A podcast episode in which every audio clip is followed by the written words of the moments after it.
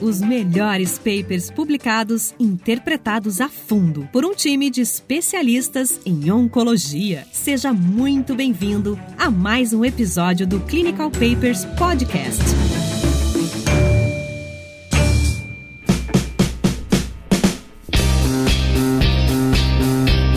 Olá, bem-vindos a mais um Clinical Papers Podcast. Meu nome é Diogo, sou oncologista clínico e hoje vamos conversar de um artigo que, na minha visão, mudou a forma como a gente trata o câncer de estômago. Eu estou falando da publicação final do FLOT 4, que foi publicada no Lancet este ano em 2019. E para este episódio a gente tem um convidado especial, Dr. Marcos André Costa, médico oncologista. Marcos, se apresenta um pouco. Obrigado, Raniel. Obrigado, Diogo. Obrigado, Thiago, pelo convite para integrar essa, esse seleto grupo. Esse é um grupo muito que eu tenho um respeito enorme há muito tempo. E eu sou oncologista clínico, formação no Instituto Nacional do Câncer, e hoje sou oncologista clínico no Hospital Alemão Oswaldo Cruz. O Marcos, ele vem para acrescentar para o nosso grupo, porque além da experiência com tumores do trato digestivo, ele trata bastante tumores de pulmão e tem bastante experiência com testes moleculares e vai poder complementar essa parte dos nossos episódios daqui para frente. Marcos, muito obrigado. Bom, voltando para o artigo, como eu disse, é estudo FLOT 4. Esse é um estudo de um grupo alemão, é um grupo colaborativo alemão. O primeiro autor é o Dr. Albatran, que ficou famoso por conta de todo o trabalho em cima do FLOT. Isso que a gente vai falar um pouco dessa história. E o racional aqui é que a gente já até já discutiu em outros episódios, que a quimioterapia perioperatória, então um pouco antes, um pouco depois da cirurgia do câncer de estômago, aumenta a chance de cura dos pacientes, na ordem de um benefício absoluto de mais ou menos 10%. É isso que a gente discutiu no artigo do Magic, que está gravado no outro episódio. Vocês podem checar depois se vocês quiserem. Só que a quimioterapia do Magic é uma quimioterapia com basicamente três drogas, o ECF, que é uma quimioterapia ultrapassada. E ultrapassada que a gente viu que em doença metastática ela não era tão efetiva assim. Em paralelo, a gente começou a ter dados na doença metastática de quimioterapia com outras três drogas, principalmente o DCF, Dostaxel Cisplatina 5-FU e suas variações. E daí surgiu a pergunta: será que se eu fizesse a quimioterapia com essas três drogas ou variações delas no esquema perioperatório, eu vou ter melhores desfechos no câncer de estômago? E esse é o objetivo desse estudo. Tiago, conversa um pouco pra gente, diz pra gente o que raios é esse esquema, o FLOT 4. Então, Diogo, esse esquema ele surgiu, a ideia desse esquema surgiu a partir da observação dos, dos investigadores a respeito do uso de DCF uh, na doença metastática. Então, na doença metastática, como você falou, uh, a gente já sabia desse, desse benefício do acréscimo do, do Dostaxel em estudo fase 3 randomizado. A gente tinha esse porém do DCF de ser um esquema tóxico para doença metastática. E esse esquema que foi desenvolvido aí principalmente por esses, é, nesses centros alemães, o esquema FLOT, ele é um pouco diferente do esquema DCF. Ele se assemelha um pouco mais aí a um Fox, digamos assim, como a gente fazia antes, então o fluoracil com infusor, a oxaliplatina e o acréscimo do Dostaxel. Chama atenção aqui nesse esquema chamado de FLOT, então é em relação à questão do, do nosso Fox do dia a dia, principalmente a questão do tempo de infusão do fluoracil. Enquanto no Fox a gente tem uma infusão, então ao longo de 46 horas, aqui a gente tem infusão, essa, essa, essa, dose do fluoracil que é até um pouco maior que a do Fox, ela é encurtadinha num dia. Então acredita-se que em função disso, inclusive a gente tem um pouco também do acréscimo da toxicidade, além da questão da inclusão da terceira droga aqui do Dostaxel. Um negócio interessante, o Albatran tá ficando famoso por conta disso. Na verdade, eles desenvolveram esse protocolo FLOT 4 e vem testando isso em doença metastática, em doença localmente avançada e aí depois em perioperatório. E eles foram aperfeiçoando o FLOT ao longo do tempo, e por isso que esse é o FLOT 4, que é a quarta versão do FLOT deles. E todos nós, oncologistas, já perguntamos para o Albatran, por que raios você fez isso em 24 horas apenas? Tinha um racional biológico para isso? A resposta dele foi, não. A gente simplesmente fez em 24 horas para ser mais prático e não ter que fazer quimioterapia em 46 horas como a gente faz o Fofox. A gente viu que isso era tolerável, que isso tinha dados de resposta parecido com o que a gente esperava e por isso a gente manteve esse esquema. Do ponto de vista histórico, o que a gente observava em, em quimioterapia para câncer de, de estômago é, e esse racional que o Albatran trouxe também tem, vem aí desde a década de 80, 90, onde a gente já tinha alguns resultados mostrando, utilizando essa estratégia de quimioterapia perioperatória. E lá atrás a gente teve, os, teve o trabalho do intergrupo 0116, né? A gente teve um ganho aí de sobre sobrevida de quimioterapia e rádio pós, e existia até uma alguma evidência com aquele antigo esquema que é uma época que eu não alcancei, que é o FanTX, que usa metexat, eu não sei se o Diogo já prescreveu, o Diogo depois pode comentar, mas eu particularmente nunca prescrevi, e evidências de, da atividade do FanTX no cenário neoadjuvante, só que malogrou em termos de resultado pela toxicidade também. E aí veio o SF com sua capacidade no cenário metastático sendo trazido para fases mais precoces e o que a gente viu foi uma toxicidade bastante elevada, mas uma taxa de resposta que não é desprezível, em torno de 50%, mas que depois teve uma a sua derrocada aí com os trabalhos do FLOT. Além da toxicidade, ser um esquema muito pouco prático com infusão de fluoracil por muitos dias. Isso é inviável nos dias de hoje. Então acho que o FLOT 4 veio realmente para ficar. Marcos, já que você mencionou a parte histórica, a gente também tem que dar um mérito para as pessoas que merecem. Sempre perguntam de onde que veio a ideia de usar epirubicina ou adriamicina para o câncer de estômago. Isso veio do esquema FANTX, que era o 5-FU, adriamicina e metrexato, que foi desenvolvido por um pesquisador brasileiro, o André Murad, que é até hoje oncologista, atua em, na região de Belo Horizonte. Ele criou o esquema, ele funcionava, e ficava a dúvida, o que que funcionou? Foi o 5-FU, foi a adramicina ou foi a metrexato? Perfeito. E por isso que a adramicina foi ficando herdada em todos os esquemas daí pra frente, apesar de a gente saber hoje dia não ser tão eficaz assim, o que funcionava no esquema provavelmente era o 5-FU. Então, voltando para o artigo, o Raniel comentou os critérios de inclusão nesse estudo. Eles são mais ou menos os mesmos do médico do intergroup ou tem alguma diferença? Essa população é uma população que depois da cirurgia eles eram randomizados, no caso do intergrupo, então você tinha uma proporção grande de pacientes N1, N2. O MEDIC tinha uma, uma proporção também razoável dessa, dessa população avançada do ponto de vista nodal, com essa grande diferença de ter sido já determinado para que braço esse paciente ia já antes da cirurgia, se ia fazer a, a estratégia perioperatória no, no MEDIC e depois a cirurgia pós-operatório versus a cirurgia. E em relação ao intergrupo, esses pacientes foram randomizados após a cirurgia, então. Tem uma questão epidemiológica também que é importante. Eu acho que os estudos da década de 80 e de 90 eles tinham uma facilidade muito maior de recrutar pacientes com, com câncer gástrico, que felizmente é uma doença que está reduzindo, digamos assim, a sua incidência. E o que a gente vê no estudo desse do FLOT é uma coisa muito, muito nítida. Esse estudo foi desenhado para câncer gástrico. Ao sentir a dificuldade de incluir pacientes com câncer gástrico, a gente vê que eles começam a incluir pacientes com adenocarcinoma da transição, que acaba, no final das contas, perfazendo a, a maior parte dos pacientes uh, desse estudo. Lembrando que a gente tem um estudo, por exemplo, um pouco mais antigo para pacientes com adenocarcinoma da junção, que naquela época, o estudo francês, ele não conseguia recrutar, porque não tinha muito câncer da junção e aí acabava sendo difícil de recrutar e aquele estudo fechou precocemente. Aqui a gente começa a viver o contrário agora. Então agora começa a reduzir a incidência de câncer gástrico, a gente começa tendo que começa a poluir, digamos assim, o estudo com adenocarcinoma da junção e estômago, que a gente sabe que do ponto de vista molecular são doenças completamente diferentes. Historicamente se usou muito o esquema basicamente fluoracil com cisplatina e a adição da adriamicina, epirubicina e, e depois taxanes foi o game changer realmente. Tudo leva a crer hoje que epirubicina seja inferior a dostaxel diante de todos esses resultados que a gente tem. Inclusive o Acor 3, aquele fase 3 francês, ele traz algumas informações importantes e vai ao encontro do que você está falando, que é o avanço em relação a tumores da, da junção esôfago-gástrica, né? Então, em torno de 60% desses pacientes eram da junção. Perfeito. Voltando aqui para o desenho do estudo, então, esses pacientes eles eram selecionados ao diagnóstico, eles eram randomizados então aos dois grupos. Um grupo recebia o esquema ECF ou ECX, muito parecido com o MAGIC, e recebiam três ciclos desse esquema. O grupo intervenção, que é o grupo FLOT 4, recebia quatro aplicações do esquema FLOT 4 é, a cada duas semanas, dando um total de quatro semanas. Eles eram operados quatro semanas após o fim da quimio, então mais ou menos um mês ao acabar a quimio. A cirurgia, eles recomendavam que seguisse um padrão de qualidade. Para tumores de estômago, eles recomendavam uma linfadenectomia D2. A gente já comentou aqui a importância disso. Para tumores da transição esôfago-gástrica, não era obrigatório D2,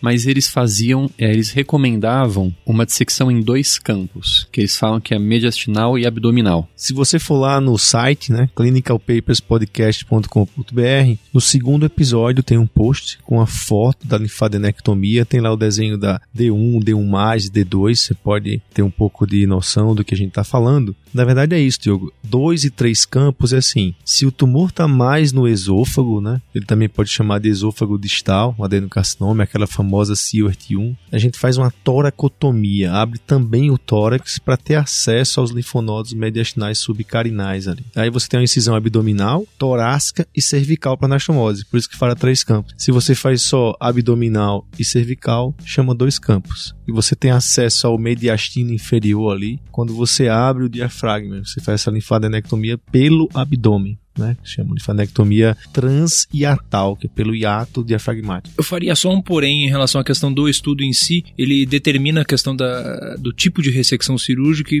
que me chamou um pouco de atenção na, na, nesses pacientes com adenocastoma da junção é que o recomendado pelo estudo é que esses pacientes com, um, com Zivert 2, ou seja, com tumor exatamente na junção, que eles fossem tratados com gastrectomia e não com esofagectomia. Sei que isso é um tema de discussões uh, em congressos cirúrgicos que duram tarde e com, ah, enfim, com um certo grau de agressividade, inclusive na discussão, mas à luz do que existe de evidência de hoje, parece ser um pouco mais racional tratar esses pacientes com Zivert 2 com esofagectomia, vista a alta incidência de metástase linfonodal no mediastino desses pacientes. Mas só um adendo clínico, de um clínico para um ponto de vista cirúrgico. Para a parte de análise estatística, eu só queria destacar um detalhezinho aqui, que teve um desenho que a gente chama de desenho inovador para esse estudo. Ele emendou, na verdade, três estudos em seguida. O estudo ele começou com o estudo fase 2, e o objetivo do estudo fase 2 era a resposta patológica completa, como um desfecho substituto de chance de cura. Recrutaram alguns pacientes, cerca de 300 pacientes. Depois desses 300 pacientes, eles viram que teve um aumento de 10% na chance de resposta patológica completa no grupo FLOT quando comparado ao grupo ECF. Eles, nesse ponto, chamaram o fase 2 de concluído e até publicaram esses dados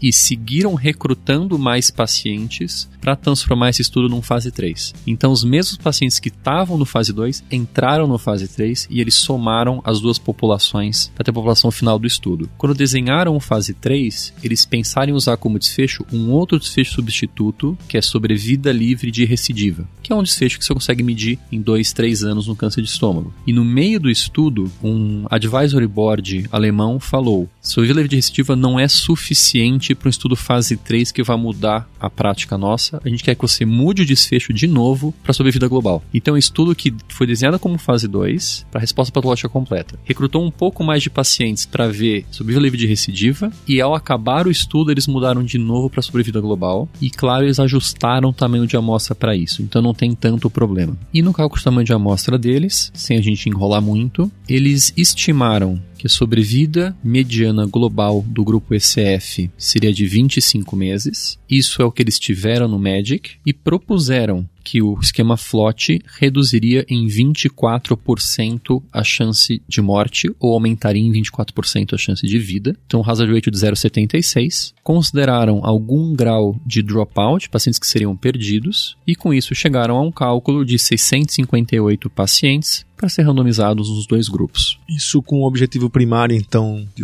sobrevida global, né? E objetivos secundários, tempo livre de doença, definido como o tempo da randomização até a progressão, recidiva ou morte, morbidade e mortalidade pós-operatória, eventos, eventos adversos e imagens negativas. Podemos seguir para o resultado? Vamos lá. Clinical Papers Podcast. É, então, pessoal, indo para os resultados, a gente tem todo o paper mais moderno, tem o que a gente chama de flow, né? Que a gente tem uma visão, meio que uma imagem de um organograma dos braços. Então, como o Diogo falou, foram randomizados em cada braço no grupo SCF 360 pacientes, no grupo FLOT 353. Depois de algumas saídas, a gente tem que 354 pacientes no grupo SCF fizeram os três ciclos pré-operatórios, né? Isso é um é, que dá 91% dos pacientes, é um número alto. Mas no FLOT também, 90% fizeram os três ciclos. E se a gente pegar aqui os pacientes que foram submetidos à cirurgia, mas não só a cirurgia, a cirurgia curativa com margem negativa, esse é o número que a gente tem que ver, a gente teve 88,8% no braço SF e 89,5% no braço FLOT. Quem completou o esquema como um todo fez quimioterapia, 90%, cirurgia com margem negativa, continuou isso aí, mais 90%, mas conseguiram fazer os três ciclos restantes foi 53% no braço SF e 60% no braço FLOT. Isso é um número muito parecido, praticamente igual do Magic, né, Tiago? A gente discutiu aqui. E o interessante que é uma diferença de, né, de sobrevida é que do braço SF, né, no final da análise, 203 pacientes morreram. Então foi 56% de óbito e apenas 166 no braço FLOT, que é 46% de óbito. Isso é interessante que mostra que isso é uma população bem madura. A gente já teve pelo menos metade dos pacientes tendo o evento de interesse, que é o óbito. A gente sempre comenta que para entender bem a população é importante olhar para a tabela 1. E o Dr. Tiago é o nosso mestre das tabelas 1. Então, por favor, comente. Então, uma, uma coisa que chama atenção na tabela 1 desse estudo, a primeira coisa que eu fui ver quando saiu a publicação, eu estava ali, quando me avisaram que tinha saído, eu fui pro computador rapidinho ver justamente isso. Isso e o, o, e o gráfico, o forest plot que eles mostraram depois lá no final, é a proporção realmente de paciente de, de, de tumores da junção, isso a gente já sabia do estudo da, do, da, da publicação do fase 2, digamos assim, de resposta patológica. Lembrar que foi um estudo que foi desenhado então para câncer gástrico, mas que 44% da população tinha câncer gástrico, então a gente tem uma maioria de, de pacientes do estudo com, com adenocarcinoma da junção, isso tem importância, visto que, como a gente vai falar num próximo episódio a respeito de instabilidade, por exemplo, instabilidade de microsatélite câncer gástrico, esse é um fenômeno que não existe em adenocarcinoma da junção, então isso, a localização geográfica realmente é um, é um dado que é importante. Essa era uma população que tinha doença, assim, é, de verdade, a gente tem 70% dos pacientes praticamente nos dois braços com tumor T3, a gente tem, é um estudo onde você tem uma população com uma alta proporção de pacientes com linfonodo comprometido, praticamente 80% nos dois braços, e essa população de mais alto risco, a gente acredita que para um estudo como esse seja uma população que seja interessante, visto que se você tem um esquema que você acha que funciona, para você demonstrar que ele funciona, é melhor você selecionar, digamos assim, uma população que tem uma doença de risco maior, justamente por isso que você estava comentando, Diogo, onde você, onde você imagina que o desfecho de interesse do estudo, que é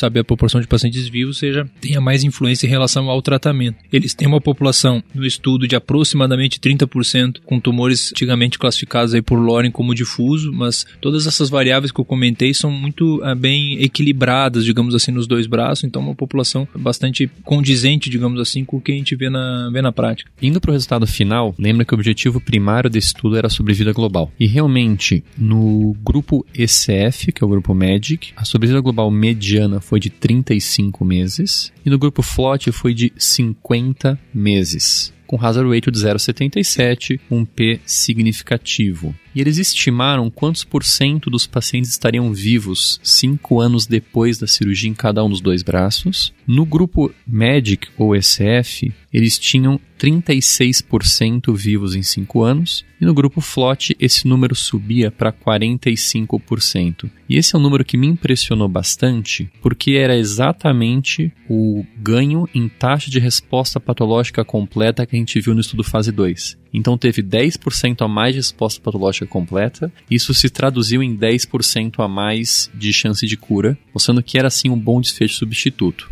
Vou aproveitar isso aí que está falando. Se a gente pegar então dados de T, né, que é tamanho e linfonodos, Diogo, a gente teve, por exemplo, no pré-operatório já tinha só 1% de T1. E no pós-tratamento, esse número aumentou para 15% no braço SF, 25% no braço FLOT. Quer dizer, aqueles tumores que eram T2 ou até T3 migraram para T1. Houve um downstage em T. E em linfonodo também. Se a gente pegar N0, por exemplo, era cerca de 20% em cada braço, né, pré-tratamento, e esse N0 aumentou para quase 50% no braço float, mostrando a, a, eficácia desse esquema. E geralmente é um número assim, 10% a mais no braço float em relação ao braço CF. Acho que isso reflete a sobrevida global. Então é um esquema com mais drogas, trazendo mais resposta, mais chance de cura. Isso é legal, isso faz bastante sentido. A preocupação fica na nossa cabeça é qual é o preço que a gente paga disso, qual que é a toxicidade. Isso é um esquema que nós temos usado há um, dois anos, agora todos nós, a gente tem alguma experiência com isso. Fica a pergunta na nossa cabeça, qual que é a toxicidade e se é um esquema para todo mundo ou se é alguma subpopulação que a gente possa selecionar. Quanto à pergunta da toxicidade, Marcos, qual que é a toxicidade desse esquema? Qual tem sido a sua experiência com ele? O esquema FLOT está mais associado à diarreia, à neuropatia e neutropenia, ao passo que o esquema ECF tem se associado a mais toxicidade gastrointestinal do tipo náuseas e vômitos, a queda de plaqueta, plaquetopenia e anemia. Do ponto de vista de experiência, uh, na prática a gente vê uma tolerância muito boa, eventualmente uma neuropatia, eventualmente com flote que eu estou falando, eventualmente algum episódio diarreico, mas todos eles grau 1 ou 2. Não tive até agora nenhum paciente com toxicidade maior ponto de vista gastrointestinal com, com esquema. E quando se tem, realmente são, são muito leves e facilmente manejáveis. Tiago, esse é um estudo que ele programou algumas análises de subgrupo. A gente não comentou aqui, mas a metodologia ele estratificava a randomização por alguns fatores, principalmente idade, ECOG, tumor e sítio do tumor, seja estômago, seja transão gástrica. E a gente tem aqui um forest plot com várias análises de subgrupo. Eu te pergunto, a análise subgrupo mostra que tem algum grupo que se beneficia mais, algum grupo que se beneficia menos? Então, como tinha falado, a primeira coisa que eu fui quando saiu a publicação foi atrás desse forest plot. E chama atenção primeiro que praticamente todas as, a, as linhas elas se direcionam para o lado do plot, mostrando que o benefício ele parece ser um tanto homogêneo entre a, a, todos os subgrupos subgrupos. Chama atenção algumas coisas, eles fazem análise, é, uma análise subgrupo pela localização e realmente o, o, benefício ele teve, alcançou significância estatística principalmente no subgrupo de pacientes aí com adenocarcinoma da junção e não com adenocarcinoma gástrico. Esse benefício ele também foi mais significativo em pacientes com linfonodo positivo, não alcançou significância estatística para linfonodo negativo, mas é, eu sempre gosto de lembrar que essas são análises de é, essas são análises de subgrupo, então assim, o, o, o estudo não foi desenhado para isso, a gente sempre conversa que olha, se o estudo foi, foi feito feito com N para desenhar, para avaliar uma, uma determinada diferença entre dois braços, não foi desenhado para demonstrar a diferença dentro dos subgrupos. Não acho que tenha nada gritante em relação ao gráfico do Forest Plot, eh, visto que todas as linhas elas se direcionam para o lado do Plot, algumas mais, outras menos, mas são é, quando você começa a dividir é, uma população maior, onde você demonstrou a diferença em subgrupos, você passa a não ter poder estatístico para determinar isso. Então, me parece que é um estudo que mostra um esquema altamente eficaz, aumentando a chance de cura, que é eficaz para grande maioria dos pacientes e subgrupos, que tem uma toxicidade que é algo pior, mas o pior é previsível e manejável, no estudo fase 3 randomizado. Então esse é um estudo perfeito. Raniel, tem alguma limitação esse estudo? Boa pergunta, né? O próprio autor coloca isso na discussão. É, isso é muito legal que cada discussão o autor reconhece algumas coisas. O Diogo já falou de uma limitação, quer dizer, um estudo que vem de um fase 2, ele depois virou um fase 3, aí ele tinha um endpoint, depois mudou o endpoint.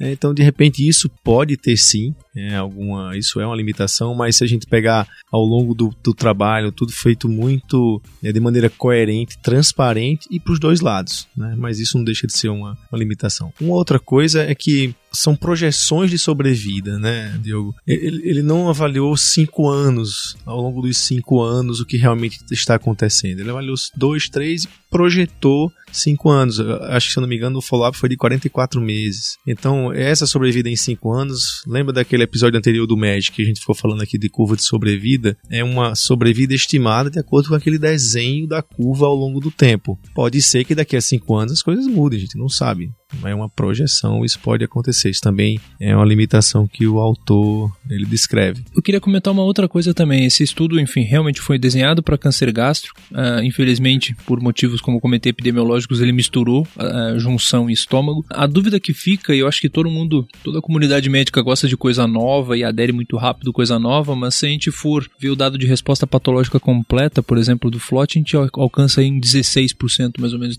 de taxa de resposta patológica completa. Lembrando do subgrupo de adenocarcinoma de quimio-rádio, né, o adjuvante, como estudo CROSS, a gente atinge aí 23% de taxa de resposta patológica completa. Então, o que esse estudo não responde é para um adenocarcinoma de junção se é melhor eu fazer FLOT ou se é melhor eu fazer quimio e radioterapia aos moldes do estudo CROSS que a gente comentou em um outro capítulo. E é exatamente essa pergunta está sendo respondida de novo por uh, um estudo alemão chamado ESOPEC, que ainda está em recrutamento. Eu acho que ainda vai demorar alguns anos para a gente ter resultado. Eu acho que essa briga ainda vai durar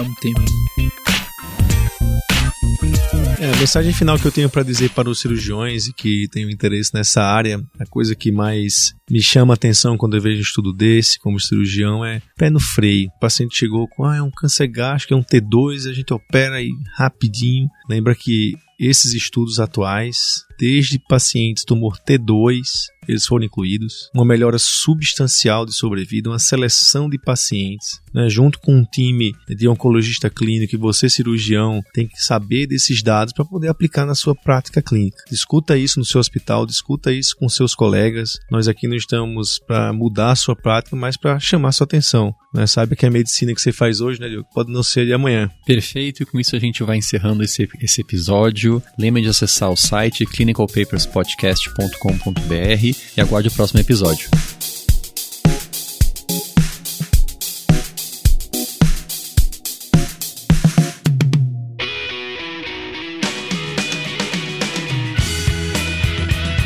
Você ouviu Clinical Papers Podcast. A medicina que você faz hoje pode não ser a de amanhã. Mantenha-se atualizado com o Clinical Papers Podcast.